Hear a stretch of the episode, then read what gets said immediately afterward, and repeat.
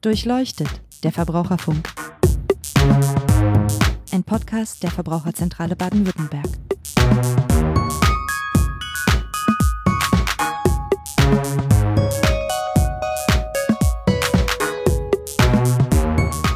Hallo und herzlich willkommen zu Durchleuchtet, der Verbraucherfunk. Mein Name ist Niklas Haskamp, ich bin Pressesprecher bei der Verbraucherzentrale Baden-Württemberg und ich spreche in dieser Folge heute mit unserem Vorstand Cornelia Tausch wir starten heute mit dem neuen Podcast passend zum Weltverbrauchertag am 15.03. mit dem Thema des Weltverbrauchertages für eine verbraucherfreundliche digitale Welt. Hallo und herzlich willkommen, Frau Tausch. Hallo, ich freue mich da zu sein. Frau Tausch, Sie sind, ähm, würde ich mal grob einschätzen, schon ein eher digitaler Mensch. Was finden Sie besonders gut? Wie ist so Ihr Zugang zur digitalen Welt? Ich bin sehr stark digital unterwegs und ich liebe es wirklich sehr, weil es mir das Leben leicht macht. Mein Smartphone ist wirklich so eine kleine Schaltzentrale. Ich äh, lese dort meine E-Mails, ich lese im Internet, äh, was es gerade aktuelles gibt in der Welt.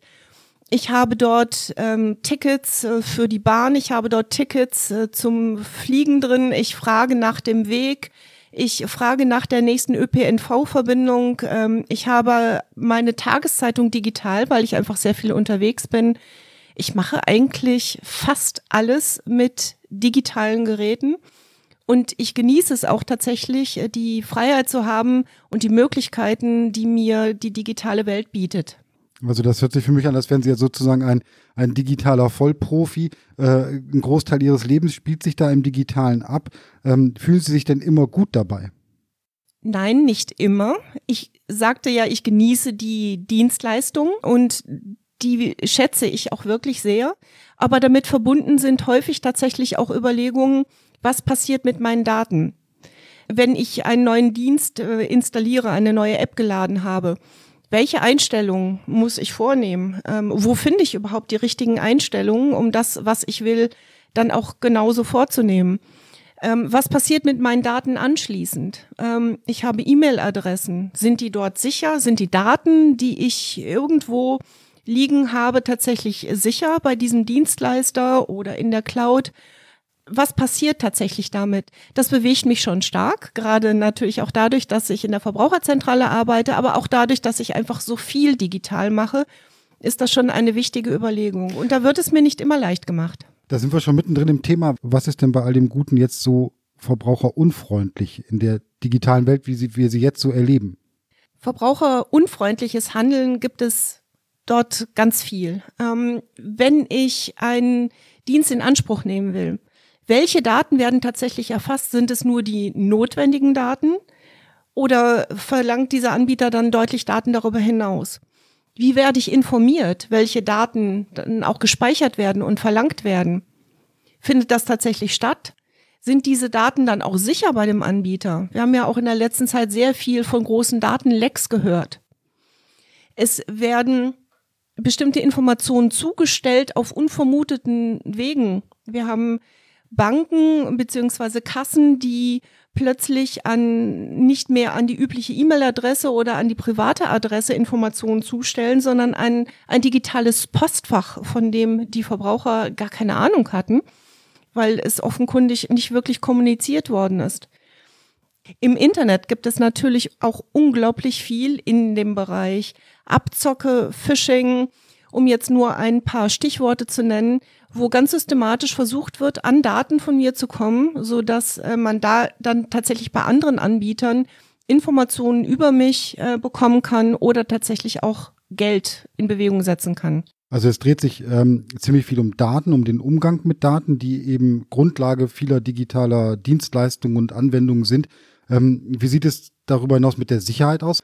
Sie zahlen mit der NFC-Karte im, im Bus beispielsweise ihr Ticket, da habe ich einmal die, die Datenweitergabe, aber ich habe auf der anderen Seite ja auch die Frage, ähm, was ist, wenn jemand diese Daten abgreift oder wenn ähm, die sie irgendwo ausgelesen werden, missbräuchlich und missbraucht werden. Also dieses Thema ähm, Sicherheit, sind wir da schon irgendwie am, am Ende der Fahnenstange? Überhaupt nicht. Damit fangen wir gerade erst an. Und die Sicherheit, die betrifft dann immer gleich mehrere Bereiche. Mich selber natürlich auch. Was kann ich tun, damit Daten sicher sind? Welche Daten gebe ich preis? Wie gehe ich mit Passworten um? Ähm, sind die komplex genug, so dass man die nicht leicht erraten kann? nämlich auch überall unterschiedliche Passworte. Ganz viel in dem Bereich Datensicherheit hängt tatsächlich aber auch von den Anbietern ab. Wie sind die Produkte ausgestaltet? Sind die so, dass sie dem Grunde nach erstmal sicher sind? Da kann ich nicht richtig viel dran tun und die Informationen, ob so ein Produkt wirklich auch sicher ist bezogen auf die Daten, kann ich vom Äußeren anschauen, ehrlich überhaupt nicht beurteilen.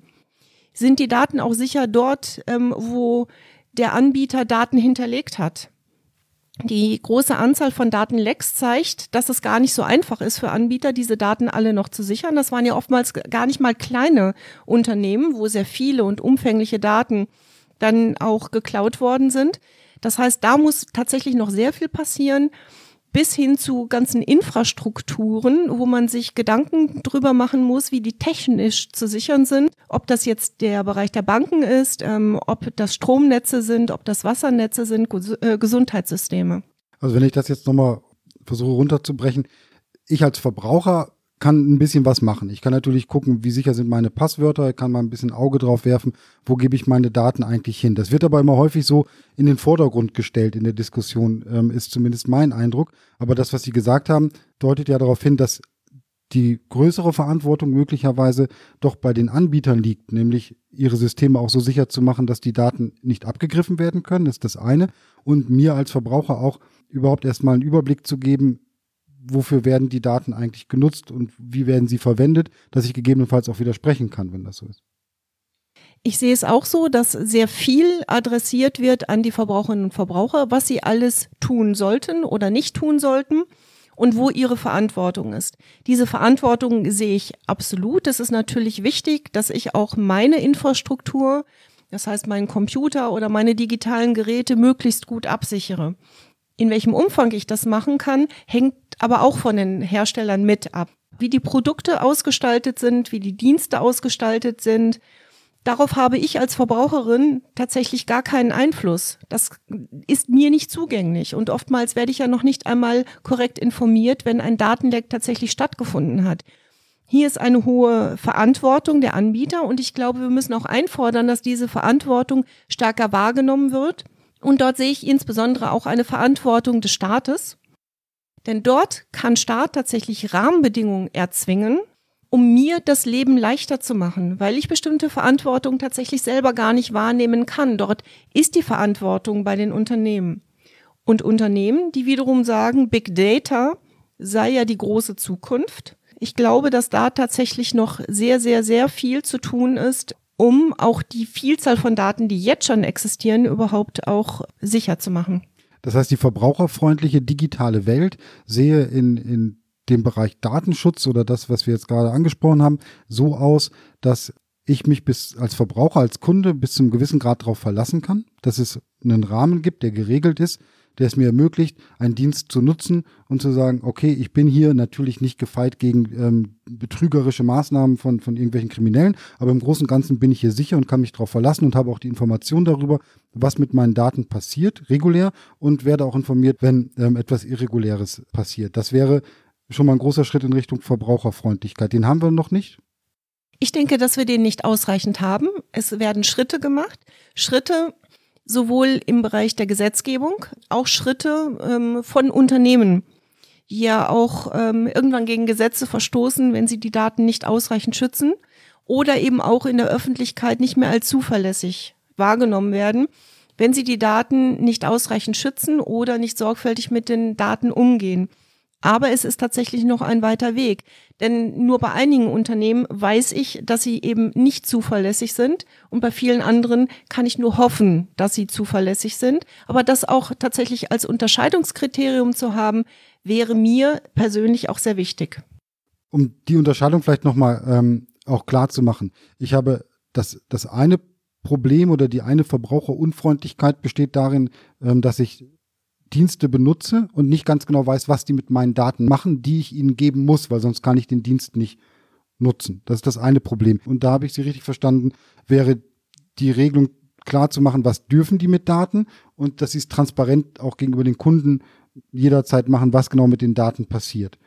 Und die zweite Baustelle, das zweite Problem wäre dann die, die eher kriminelle Seite. Es wird eben, es verschaffen sich Hacker Zugriff zu meinen Daten und dann müssten auch die Hersteller mehr oder die Anbieter mehr in die Verantwortung genommen werden, da eine gewisse Sicherheit zu gewährleisten und Informationen ähm, zu geben, wenn es schief läuft. Jetzt haben wir für den ersten Teil ja seit Sommer letzten Jahres die Datenschutzgrundverordnung. Äh, da würde mich nochmal interessieren, ähm, aus Ihrer Sicht, welche Verbesserungen wir da jetzt konkret als Verbraucher erreicht haben, um das eben verbraucherfreundlicher zu machen, diese digitale Welt, und wo man vielleicht da auch noch ein bisschen nachbessern könnte oder sollte. Die Datenschutzgrundverordnung hat vor allen Dingen auch schon mal einen ganz wichtigen Vorteil. Sie hat das Datenschutzrecht modernisiert weil die alte Richtlinie zu einer völlig anderen Zeit entstanden ist. Das heißt, manche guten Punkte, die wir hervorheben, waren zumindest in dem in Deutschland umgesetzten Datenschutzrecht auch tatsächlich enthalten. Aber wesentliche Punkte sind zum Beispiel, dass die Verbraucherinnen und Verbraucher einen leichteren Zugang zu den eigenen Daten bekommen. Das ähm, kann sein Recht auf Auskunft. Ähm, welche Daten sind über mich überhaupt gespeichert? Ähm, oder dass ich diese Daten dann auch tatsächlich als Kopie erhalten kann. Ich kann aber auch sagen, diese Daten sollen gesperrt werden, also dürfen nicht äh, genutzt werden oder sollen gelöscht werden.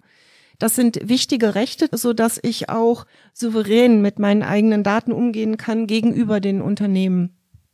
Aber auch ein Widerspruchsrecht. Ich möchte nicht, dass bestimmte Daten genutzt werden oder nicht mehr, dass bestimmte Daten genutzt werden. Also auch die spätere Entscheidung ist da ganz wichtig. Ein ganz wesentliches Recht ist auch das Recht auf Berichtigung. Insbesondere bei dem Verfahren des Scorings. Stichwort Schufa. Das heißt, es gibt Auskunfteien, die äh, Prognosen über mich erstellen, wie mein zukünftiges Zahlungsverhalten sein wird, bezogen auf ähm, eine konkrete Rechnung oder bezogen auf einen Kredit beispielsweise. Wichtig ist auch ähm, das Kopplungsverbot. Kopplungsverbot heißt, dass Anbieter eigentlich nur noch die Daten von mir verlangen dürfen, die konkret für diesen Zweck auch notwendig sind, aber nicht einfach Daten darüber hinaus. Sie dürfen mir die Nutzung dieses Dienstes nicht davon abhängig machen, dass ich alle möglichen Daten darüber hinaus preisgeben muss. Das ist eine ganz wesentliche Neuerung und kann auch ein Stückchen dazu führen, dass weniger Daten erhoben werden als bisher. Das hört sich zunächst einmal so an, als wäre das ein großer und wichtiger Schritt zu mehr ähm, Verbraucherfreundlichkeit in der digitalen Welt, zumindest mit Blick auf Datenschutz. Gibt es bei der Verbraucherzentrale vielleicht schon Erfahrungen, wie Verbraucher das Instrument wahrnehmen oder wie auch Unternehmen äh, mit diesen aktuellen, mit diesen neuen Verpflichtungen tatsächlich umgehen? Das war der große Vorteil des Hypes um das Inkrafttreten der Datenschutzgrundverordnung, dass es tatsächlich ganz breit in den Medien war und eben auch die möglichen Strafen, die Unternehmen zahlen müssen, wenn sie bestimmte Rechte nicht einhalten, nochmal hervorgehoben wurden. Da wurde sehr umfassend informiert, ähm, was Verbraucherinnen und Verbraucher nun für Rechte haben, aber auch umfassend informiert, wie die Verpflichtungen der Unternehmen sind. Das heißt, sehr viele waren dort sensibilisiert. Die großen Verstöße oder die großen Probleme, die wir gerade hören, in der Öffentlichkeit sind insbesondere die großen Unternehmen, die da hat es natürlich nochmal eine ganz andere Dimension. Beispiel Facebook, wo ja jetzt nicht nur Datenschützer aktiv werden, sondern auch das Bundeskartellamt, um dann auch das geltende Recht durchzusetzen. Das ist sehr spannend. Ich glaube, dass diese Einrichtungen nun auch sehr viel mehr Möglichkeiten haben, auch das geltende Recht durchzusetzen als das in der Vergangenheit der Fall war. Und auch das ist tatsächlich eine Stärke der, des neuen Rechts, äh, der Datenschutzgrundverordnung, auch ein schärferes Schwert gegenüber den internationalen Unternehmen zu haben. Also das heißt, mit, dem, mit der Datenschutzgrundverordnung können ähm, Behörden, aber eben auch Verbände wie die Verbraucherzentrale oder andere ähm, Vereine dann auch rechtlich gegen Datenschutzverstöße vorgehen.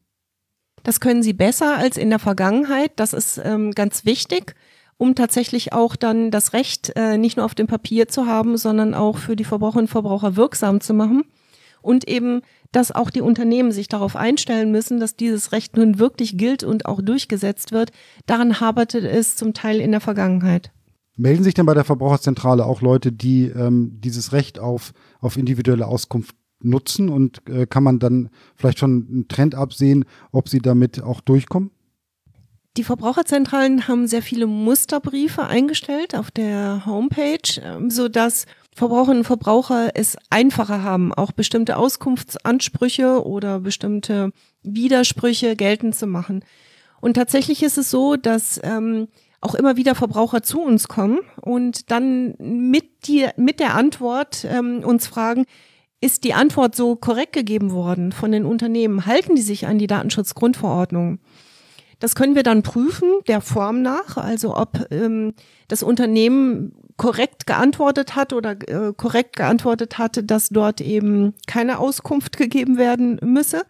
Ähm, von den In Dateninhalten her können wir dieses tatsächlich nicht beantworten. Es, diese vielen Nachfragen bedeuten aber natürlich, dass Verbraucherinnen und Verbraucher sehr viel sensibler sind als früher und auch sehr viel aktiver ihr Recht aus, äh, auf Auskunft in Anspruch nehmen. Das finde ich gut so. Denn nur dann müssen Unternehmen sich auch darauf einstellen und ähm, auch entsprechend Lösungen dafür finden, verbraucherfreundlicher zu werden. Das hört sich ähm, ja zunächst einmal so an, dass mit der Datenschutzgrundverordnung da doch ein Instrument entstanden ist, was die digitale Welt etwas verbraucherfreundlicher gestaltet. So, da ist sicher auch noch Luft nach oben. Äh, man muss aber jetzt, glaube ich, mal gucken, wie sich das weiterentwickelt. Was ich natürlich auch immer noch wesentlich finde für eine verbraucherfreundliche digitale Welt, ist, dass ich überhaupt ausreichend Zugang zu dieser digitalen Welt habe. Also ich bin da ähm, mitunter relativ schockiert, wenn ich beispielsweise hier ähm, zur Arbeit nach Stuttgart fahre, durch wie viel Funklöcher ich da fahre. Also das heißt, da frage ich mich, wie soll ich denn überhaupt in der digitalen Welt unterwegs sein, wenn ähm, ich in der Regel oder häufig sehe ich zwar dann Flugzeuge starten und landen, habe aber an dem Ort genau kein Netz. Kann doch auch irgendwie nicht der richtige Weg in die digitale Welt sein. Das ist der mobile Zugang. Ähm, es gibt aber auch noch den Festnetzzugang und bei beiden Wegen haben wir eigentlich äh, tatsächlich noch sehr große Lücken. In dem Bereich Festnetz die Frage mit äh, welchen Kapazitäten und wo das auch verfügbar ist. In dem Bereich Mobilfunk haben wir noch sehr viel größere Lücken. Es gibt Bereiche, auch gerade in Baden-Württemberg, die sind noch nicht ausreichend ausgestattet. Weder im Bereich Festnetz ähm, noch in dem Bereich Mobilfunk. Bedeutet, dass ganze Gegenden abgehängt werden bei dem Zugang, der eigentlich als selbstverständlich angesehen wird das ist wirklich ein, ein Problem, nicht nur für Verbraucherinnen und Verbraucher, sondern auch tatsächlich für Unternehmen. Da sind wir völlig auf der gleichen Seite. In dem Bereich Mobilfunk muss ich aber gar nicht mal im ländlichen Raum sein. Es gibt auch Bereiche in Großstädten, da muss ich dann wirklich das Handy ähm, in die Luft recken und gucken, dass ich nach einem Datum fische. Aber ich habe eigentlich nicht mehr den Zugang zu digitalen Diensten. Hier gibt es eigentlich gewisse Vorgaben bezogen auf den Ausbau. Ausbau LTE. Jetzt geht es sogar um den Bereich 5G. Das heißt, äh, noch die nächste Entwicklung, äh, die äh, Frequenzen werden ausgeschrieben, das steht noch an. Ähm, da gibt es noch sehr viel Diskussion, auch was die Rahmenbedingungen sein sollen, was diejenigen, die eben für diese Frequenzen bieten, dann an Auflagen haben, in welchem Zeitraum wie die Konkurrenz auf die Netze können soll. Das ist eine ganz spannende Diskussion, weil dort dann auch die Zukunft ausgestaltet wird. Da ist doch der, ähm, der eine Knackpunkt bei der Sache der, dass die ähm, verbindliche oder, oder vorgeschriebene Netzabdeckung sich häufig dann nicht auf die Fläche bezieht, sondern nur die ähm, Anzahl der abgedeckten Haushalte dann ähm, da in diese Berechnung einbezogen wird, sodass man äh, theoretisch von der Zahl her eine ganz schöne Netzabdeckung hat, weil man ein paar Ballungszentren bedient hat, aber letztendlich es auch dann möglicherweise in Zukunft so bleibt, dass die ländlichen Regionen, was Mobilfunk angeht, abgehängt bleiben. Die vorgeschriebene Abdeckung bezieht sich tatsächlich auf die Haushalte. Bezogen auf 5G hat man jetzt auch hineingenommen, dass bestimmte Verkehrswege mit abgedeckt sein müssen. Das hängt auch damit zusammen, dass diese neuen Netze wesentlich sind für neue Dienstleistungen wie beispielsweise autonomes Fahren. Das heißt, ein Stückchen Verbesserung wird ähm, hineinkommen, aber nicht ausreichend. Denn wenn ich das an den Haushalten festmache, bedeutet es, dass ganze Flächen außerhalb dieser Kriterien dann weiterhin nicht abgedeckt sind. Und das bedeutet ein Problem für diejenigen, die sich dort aufhalten oder dort tatsächlich wohnen. Es gibt Möglichkeiten, dem zu begegnen. Auf freiwilliger Basis kooperieren die derzeitigen ähm, Anbieter der Netze auch miteinander. Sie wollen dieses aber nicht verpflichtend haben. Sie möchten keine Verpflichtungen zur Kooperation haben und sie möchten auch keine Verpflichtung, weitere neue Dienstleister auf die Netze zu lassen, sodass diese Dienstleister dann auch äh, über den Zeitraum hinweg dann neue Netze aufbauen wollen. Darum geht gerade die Diskussion um die Konditionen auch der Ausschreibung.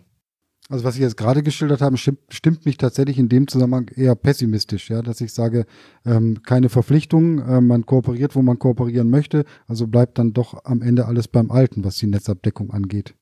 Die Diskussion um die Konditionen dieser Frequenzvergabe ist ja nun auch ein Ringen von mehreren Seiten. Ähm, es richtet sich ja nicht alles nach dem äh, Wunsch der Anbieter. Die möchten das natürlich erstmal aus ihrer Perspektive ähm, entsprechend formulieren. Da von Ihnen natürlich auch sehr hohe Investitionen erwartet werden, möchten Sie nicht, dass die Verpflichtungen auch sehr hoch sind, weil das natürlich auch durchaus ja, zu gewissen Herausforderungen bei Ihnen führt. Neue Konkurrenz ähm, mit eigenen Angeboten aufzubauen, ist natürlich ohnehin etwas, was sie nicht so angenehm empfinden. Auf der anderen Seite ist es aber die Bundesnetzagentur und ist es die Politik, die formuliert, was die Ansprüche aus gesellschaftlicher Sicht äh, sein sollten und eben auch aus der Perspektive der Verbraucher und Verbraucher beziehungsweise der Unternehmen, die ja genauso eben dann auf diese Dienste angewiesen sind. Also bleibt äh, konkret nur abzuwarten, ob das dann ähm, ein weiterer Flickenteppich wird oder ob es da Verbesserungen gibt. Was ist da in dem Zusammenhang äh, zu erwarten von dem Stichwort äh, nationales Roaming? Das nationale Roaming ähm, bedeutet die Verpflichtung von Anbietern, andere Anbieter auf ihre Netze zu lassen, so es dort noch keine entsprechende Abdeckung gibt. Dieses geschieht dann natürlich jetzt nicht ohne Entgelt, also nicht entschädigungsfrei. Das heißt, diejenigen, die die Netze schon haben, bekommen dann auch ein Entgelt dafür, dass andere auf ihren Netzen dann auch ein Angebot machen können. Das gab es auch in der Vergangenheit schon, ähm, wo ein neuer Netzanbieter dann eben mit einem bestehenden Netz sein Angebot dann ein Stück weit aufgebaut hat. Aber es ist natürlich tatsächlich eine Herausforderung und sperrig für Anbieter, das verpflichtend zu machen. Das ist der Grund, warum sie sich dagegen sperren. Sie möchten dieses nur freiwillig machen und freiwillig heißt an der Stelle aus ihrer Perspektive natürlich auch bestimmte Anbieter dann eben nicht auf ihre Netze zu lassen. Aber aus Verbrauchersicht, so hört es sich an, wäre das nationale Roaming doch durchaus eine Verbesserung, weil ich dann zumindest die Möglichkeit hätte, mit meinem Anbieter, den ich gewählt habe, in bestimmten Regionen dann über andere Anbieter, für mich kostenneutral am besten, ähm, dann doch mal ins Internet gehen zu können. In bestimmten Bereichen machen wir das wahrscheinlich schon, ohne dass wir das tatsächlich merken, weil es die Kooperation von Anbietern untereinander gibt, die in bestimmten Bereichen eben nur einen Funkmast halt dann aufbauen und dann eben äh, diese auch von mehreren genutzt werden kann. Es ist aber mit Sicherheit ein, eine sehr gute Möglichkeit, äh, über das nationale Roaming auch eine bessere Abdeckung, als wir die bisher haben, zu erreichen. Und das ist natürlich die nächste Perspektive, ähm, ob es nicht noch einen weiteren Anbieter auch eines zukünftigen Netzes geben sollte. Ein neuer Anbieter wird nicht von 0 auf 100 ein Netz verfügbar machen können, sondern kann tatsächlich nur aufgebaut werden, wenn ähm, auch die schon bestehenden Netze genutzt werden. Mehr Konkurrenz auf dem Netz, davon versprechen wir uns auch einen besseren Wettbewerb. Jetzt in der jüngsten Vergangenheit ist ein Wettbewerber tatsächlich vom Markt verschwunden als Netzanbieter. Ähm, und das merkt man natürlich auch schon bei den Konditionen für die Verbraucherinnen und Verbraucher. Mir stellt sich dann noch die Frage, inwieweit man nicht ähm, vielleicht auch sogar fordern müsste, dass der Ausbau dieser Infrastruktur, die ja immer wichtiger wird in der digitalen Welt, nicht dann auch als durchaus staatliche Aufgabe anzusehen sein könnte.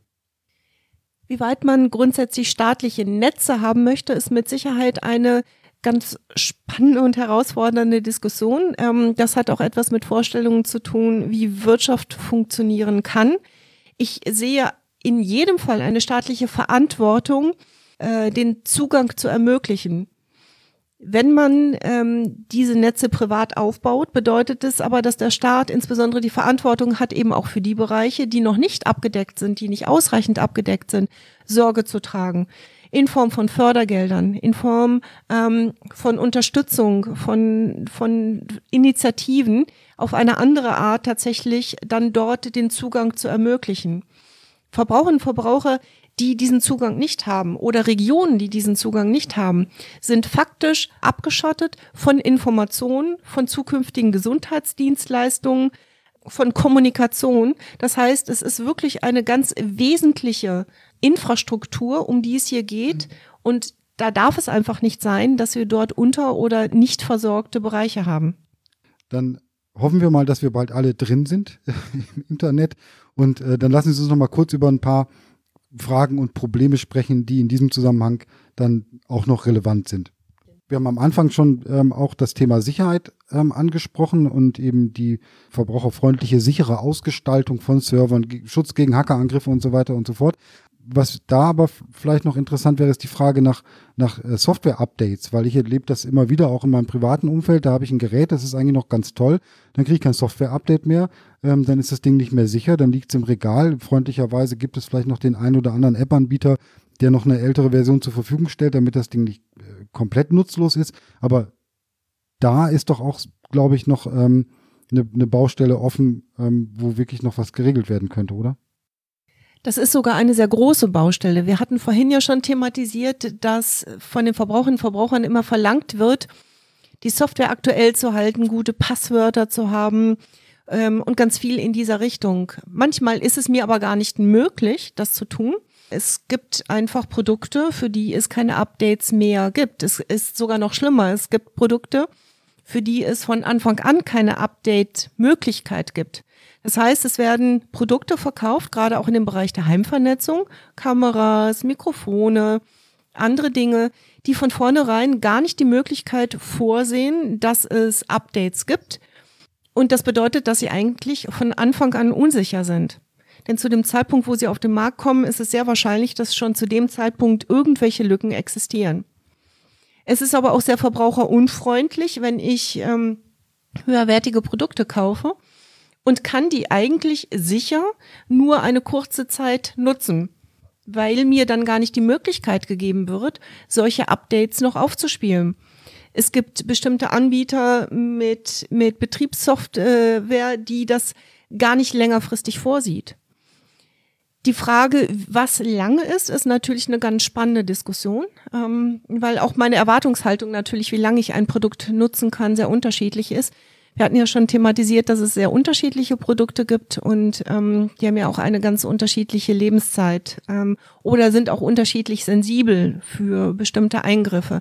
Um das nochmal kurz mit einem Beispiel zu konkretisieren, vielleicht, also die Kameras und diese ganzen vernetzten Produkte, die das vielleicht von vornherein gar nicht ähm, vorsehen, sind die eine Sache, ganz wichtige Sache, aber das, was Sie gesagt haben, betrifft ja ähm, auch aktuelle Smartphones. Also es kann mir ja passieren, dass ich heute in ähm, Elektronikfachmarkt gehe, mir dafür einen mittelmäßigen Preis ein attraktives Android-Smartphone kaufe und dann gehe ich nach Hause und stelle fest, ich habe da eine veraltete Betriebssystemsoftware drauf und der Hersteller, der Anbieter von diesem Smartphone, ähm, sieht auch gar keine Updates mehr vor. Das heißt, ich kaufe mir eigentlich in dem Moment ein veraltetes Produkt. Und das ist nicht nur veraltet, weil irgendwie die Bilder nicht mehr so schön bunt sind oder die Icons anders aussehen, sondern es ist dahingehend veraltet, dass ich keine Software-Updates für, für andere Sachen mehr oder überhaupt keine Software mehr draufspielen kann und dass eben eine riesen Sicherheitslücke möglicherweise entsteht. Es gibt sehr verschiedene Anbieter von äh, Smartphones, die auf Android basieren. Die haben tatsächlich eine sehr unterschiedliche Geschäftspolitik. Tendenziell ist es so, je günstiger dieses Produkt ist, desto wahrscheinlicher ist es, dass ich nur äh, über eine sehr kurze Zeit oder gar nicht noch Updates erhalte. Und das ist natürlich hochsicherheitsproblematisch. Dieses darf nicht sein, das ist ganz eindeutig so. Und deshalb gibt es natürlich auch Initiativen zu sagen, ähm, Updates sind einfach wichtig und darauf muss es ein Recht geben. Es gibt jetzt auf europäischer Ebene die Initiative, dass Updates zu elektronischen Produkten gehören müssen und dass es ein Anrecht auch auf Updates gibt. Bislang haben wir tatsächlich noch nicht vorliegen die Ausformulierung, so wie es dann zu einem Gesetz oder zu einer Richtlinie werden könnte. Eine solche Richtlinie soll es noch vor der Europawahl im Mai diesen Jahres geben. In den Medien wurde tatsächlich etwas ähm, zitiert. Das Zitat heißt, Verbraucher, die diese Produkte kaufen, haben Anspruch auf die erforderlichen Aktualisierungen während eines Zeitraums, den der Verbraucher je nach Art und Zweck der Waren und digitalen Elemente angemessen erwarten kann. Zitat Ende. Da darf man gespannt ähm, sein, was da am Ende bei rauskommt, ja. Genau, Quelle schreibt das Parlament.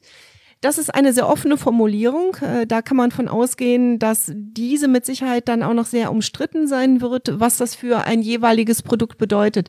Klar ist natürlich auch, die, dass die Anforderungen unterschiedlich sind. Ob man jetzt über eine vernetzte Uhr, ein Smartphone oder einen Kühlschrank redet. Aber dass es tatsächlich das Anrecht auf Updates gibt. Das ist das Wesentliche und damit ähm, sind wir einen sehr konkreten Schritt weiter, wenn dieses in Form einer Richtlinie dann für alle verpflichtend wird. Also gut, sozusagen gut, dass überhaupt was kommt und dass das Thema mal auf der Agenda ist und vielleicht sogar ähm, konkret zum, zur Richtlinie zum Gesetz wird. Ähm, für mich noch ein bisschen fragwürdig, was heißt denn das eigentlich genau und äh, wie werden dann diese Zeiträume bemessen? Da wird es wahrscheinlich noch ein ordentliches Ringen zwischen zwischen Anbietern und äh, uns oder anderen Interessenvertretungen geben, wie genau denn jetzt so ein Smartphone dann eigentlich, äh, was die Lebensdauer angeht, bemessen wird und wie lange es Updates geben muss, ja. Es wird ganz sicherlich ein Ringen darum geben, so dass nicht im Parlament konkretisiert wird. Die Angemessenheit wird möglicherweise von einigen Anbietern unterschiedlich wahrgenommen. Zu der Frage, was Verbraucherschützer als angemessen sehen, im Zweifel muss das dann vor Gericht geklärt werden und wird dann fortlaufend weiterentwickelt. Aber dass es überhaupt diesen Anspruch mhm. gibt, ist ganz wesentlich, weil diese Auseinandersetzung war sonst tatsächlich bislang noch nicht möglich. Das heißt also, wenn man das jetzt mal konkretisiert oder auch mit den Forderungen der äh, von uns, von den Verbraucherzentralen beispielsweise in Einklang bringt, dann würde das bedeuten, dass ich als Verbraucher künftig, wenn ich ein digitales Produkt kaufe, das Recht habe, erst einmal zu erfahren, für wie lange überhaupt Updates noch vorgesehen sind für dieses Gerät, damit ich also vor dem Kauf schon sehen kann, kaufe ich gar nicht, weil es schon veraltet. Und dass ich aber zusätzlich auch noch ein Recht auf eine gewisse Update-Dauer habe, je nach Art des Produktes. Das wären so die, das wäre so ein Schritt in Richtung äh, bessere Welt, ähm, was, was die Softwareentwicklung auf digitalen Produkten angeht, ja. Und der dritte Schritt dazu ist auch noch, dass ich dann als Verbraucherin oder Verbraucher auch mehr Möglichkeiten habe, äh, bei fehlerhaften Produkten oder fehlerhafter Software auf die ähm, Händler zuzugehen und zu sagen, hier, das funktioniert nicht, ähm, das funktionierte auch schon von Anfang an nicht. Darum will ich an der Stelle ähm, Reparatur haben oder Ersatz haben. Die Frage, wie lange ich das äh, sagen kann und die Frage der Beweislast war auch immer eine ganz kritische Diskussion, ähm, weil die, das Recht der Gewährleistung eigentlich gar nicht schlecht ausgestaltet ist, aber die Beweislast sehr schnell bei den Verbraucherinnen und Verbrauchern war. Auch dort soll es eine Verbesserung geben, so dass ähm, ein Jahr lang äh, tatsächlich auch vermutet wird, dass der Fehler, der da aufgetreten ist, von Anfang an bestanden hat. Das heißt, das sind also mangelhafte Software, sprich Software mit Sicherheitslücken, die nicht durch ein Update behoben wird, dann auch für mich als Verbraucher ein Gewährleistungs, also dass das dann zu einem Gewährleistungsfall wird und ich mit mehr Rechten ausgestattet werde, dieses Produkt dann umzutauschen oder mein Geld zurückzubekommen. Das kann sich dann tatsächlich eben auch beziehen auf äh, konkrete physische Produkte, aber eben auch auf digitale Produkte wie zum Beispiel Software oder Updates. Ähm, ich würde in dem Zusammenhang gerne nochmal auf so einen, den etwas sperrigen Begriff der geplanten Obsoleszenz zu sprechen kommen. Das beschreibt oder dieser Begriff beschreibt eigentlich so oder kommt auch in der analogen Welt das äh, geplante kaputt gehen, sage ich mal, oder von, von Produkten. Man kennt das immer am Beispiel der, der Drucker, hieß es immer, die haben eine gewisse Lebensdauer, die liegt dann bei anderthalb oder zwei Jahren. Nachweisen kann man das immer ganz schlecht, ähm, wie das genau gemacht wird, dass sie dann kaputt gehen, aber es lässt sich beobachten, dass das passiert. Ist es nicht, sind nicht fehle, fehlende Software-Updates, Betriebssystem-Software-Updates auch so etwas wie geplante Obsoleszenz? Das heißt, ich kaufe mir ein Produkt, ich kriege kein Software-Update mehr dafür, ähm, nach zwei Jahren kann ich das Produkt eigentlich nicht mehr gebrauchen, weil ich die aktuellen Apps oder andere Anwendungen nicht mehr installieren kann, weil es ein Sicherheitsrisiko hat. Und äh, was passiert? Ich gehe in den Laden und kaufe mir das nächste. Das ist völlig richtig. Ähm, die einzige Frage ist bei diesen Produkten, ist es geplante Obsoleszenz, ist äh, der geplante Verschleiß oder sind diese Produkte von Anfang an einfach schlechte Produkte, weil sie die Möglichkeit gar nicht mehr vorsehen, sie sicher auf eine längere Zeit zu nutzen. Und deshalb ist es natürlich wichtig, auch ähm, Updates hierfür vorzusehen. Ein Beispiel, ich habe ein Tablet, was inzwischen sechs Jahre alt ist. Es funktioniert hervorragend. Besser könnte es eigentlich nicht sein. Aber ich habe jetzt schon seit längerer Zeit keine Möglichkeit mehr, dort Updates bezogen auf das Betriebssystem zu bekommen. Und das ist sehr schade, weil ich, weil dieses Produkt damit systematisch immer unsicherer wird.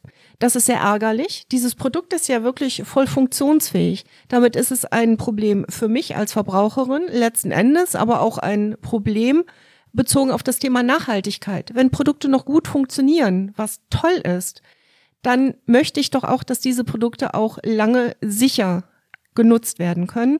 Und das ist, denke ich mal, ein Anliegen ganz vieler Verbraucherinnen und Verbraucher.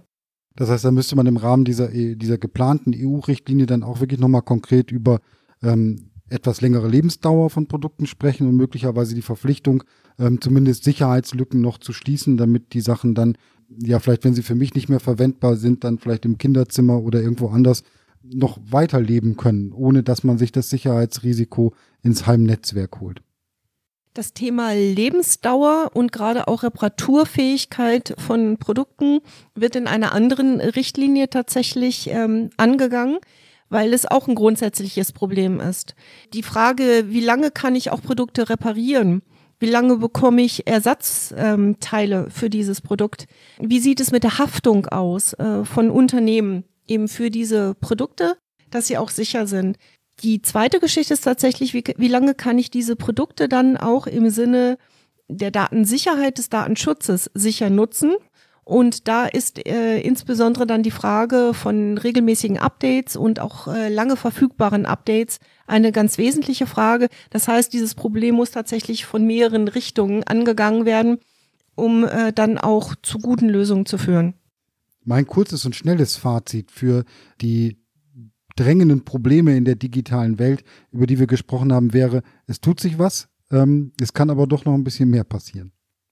Es kann und muss noch eine Menge mehr passieren, damit die digitale Welt auch verbraucherfreundlich ist. Die Rahmensetzungen müssen auch regelmäßig so sein, dass sie Verbraucherinnen und Verbraucher unterstützen, tatsächlich sich auch souverän in dieser Welt bewegen zu können. Dafür brauchen wir den Staat, dafür brauchen wir gute Lösungen und dafür brauchen wir auch Forschung, die an dem Nutzen der Verbraucherinnen und Verbraucher orientiert ist. Ein schönes Schlusswort. Äh, vielen Dank, Frau Tausch, dass Sie sich die Zeit genommen haben für das Gespräch und ähm, ich freue mich auf eine verbraucherfreundliche digitale Welt. Darauf baue ich auch. Das war die Folge für eine verbraucherfreundliche digitale Welt des Podcasts der Verbraucherzentrale Baden-Württemberg. Ich bedanke mich ganz herzlich für Ihre Aufmerksamkeit. Ich hoffe, es hat Ihnen gefallen und würde mich freuen, wenn Sie das nächste Mal wieder reinhören. Sie finden weitere Informationen zu dem Thema verbraucherfreundliche digitale Welt auf unserer Internetseite unter www.vz-bw.de. Ähm, wenn Sie Fragen oder Anregungen zu dem Thema haben, auf die wir vielleicht auch in einer nächsten Folge unseres Podcasts eingehen können, dann schicken Sie die gerne an online.vz-bw.de. Ja, nochmal danke an äh, unseren Vorstand Cornelia Tausch, dass Sie sich die Zeit genommen haben und tschüss, bis zum nächsten Mal.